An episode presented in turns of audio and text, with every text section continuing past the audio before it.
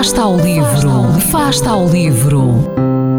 Ler mais, ler melhor, ler saúde, ler ciência, ler arte, ler todas as palavras do mundo. Fasta ao livro, uma rubrica da responsabilidade da Rede de Bibliotecas de Vizela. Venho falar-vos do livro A Sombra do Vento. Uh, foi escrito por Carlos Ruiz Zafón, escritor espanhol que viveu em Los Angeles e que infelizmente morreu ano passado vítima de cancro. A Sombra do Vento é uma história arrebatadora. É daqueles livros que não queremos que acabem. Tem humor, aventura, suspense, comoção, solução, drama e terror.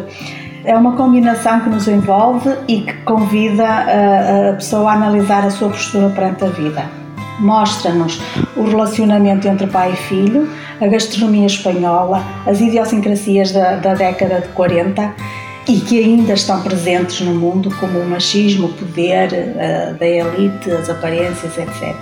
Tem duas frases que me marcaram. Esta vida vale a pena ser vivida por três ou quatro coisas e o resto é adubo para o campo.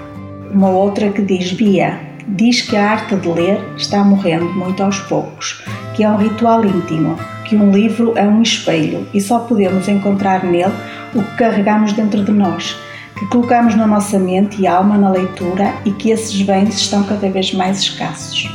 Este romance, A Sombra do Vento, inaugurou a tetralogia do Cemitério dos Livros Esquecidos. Ela pode ler-se por qualquer ordem, mesmo assim mantém um entendimento claro da obra. Temos o Jogo do Anjo, o Prisioneiro do Céu e o Labirinto dos Espíritos este autor é, é viciante. Começando com um livro, temos que os ler todos.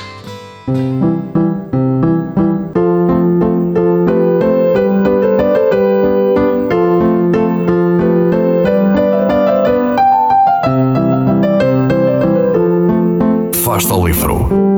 Quem lê nunca está só.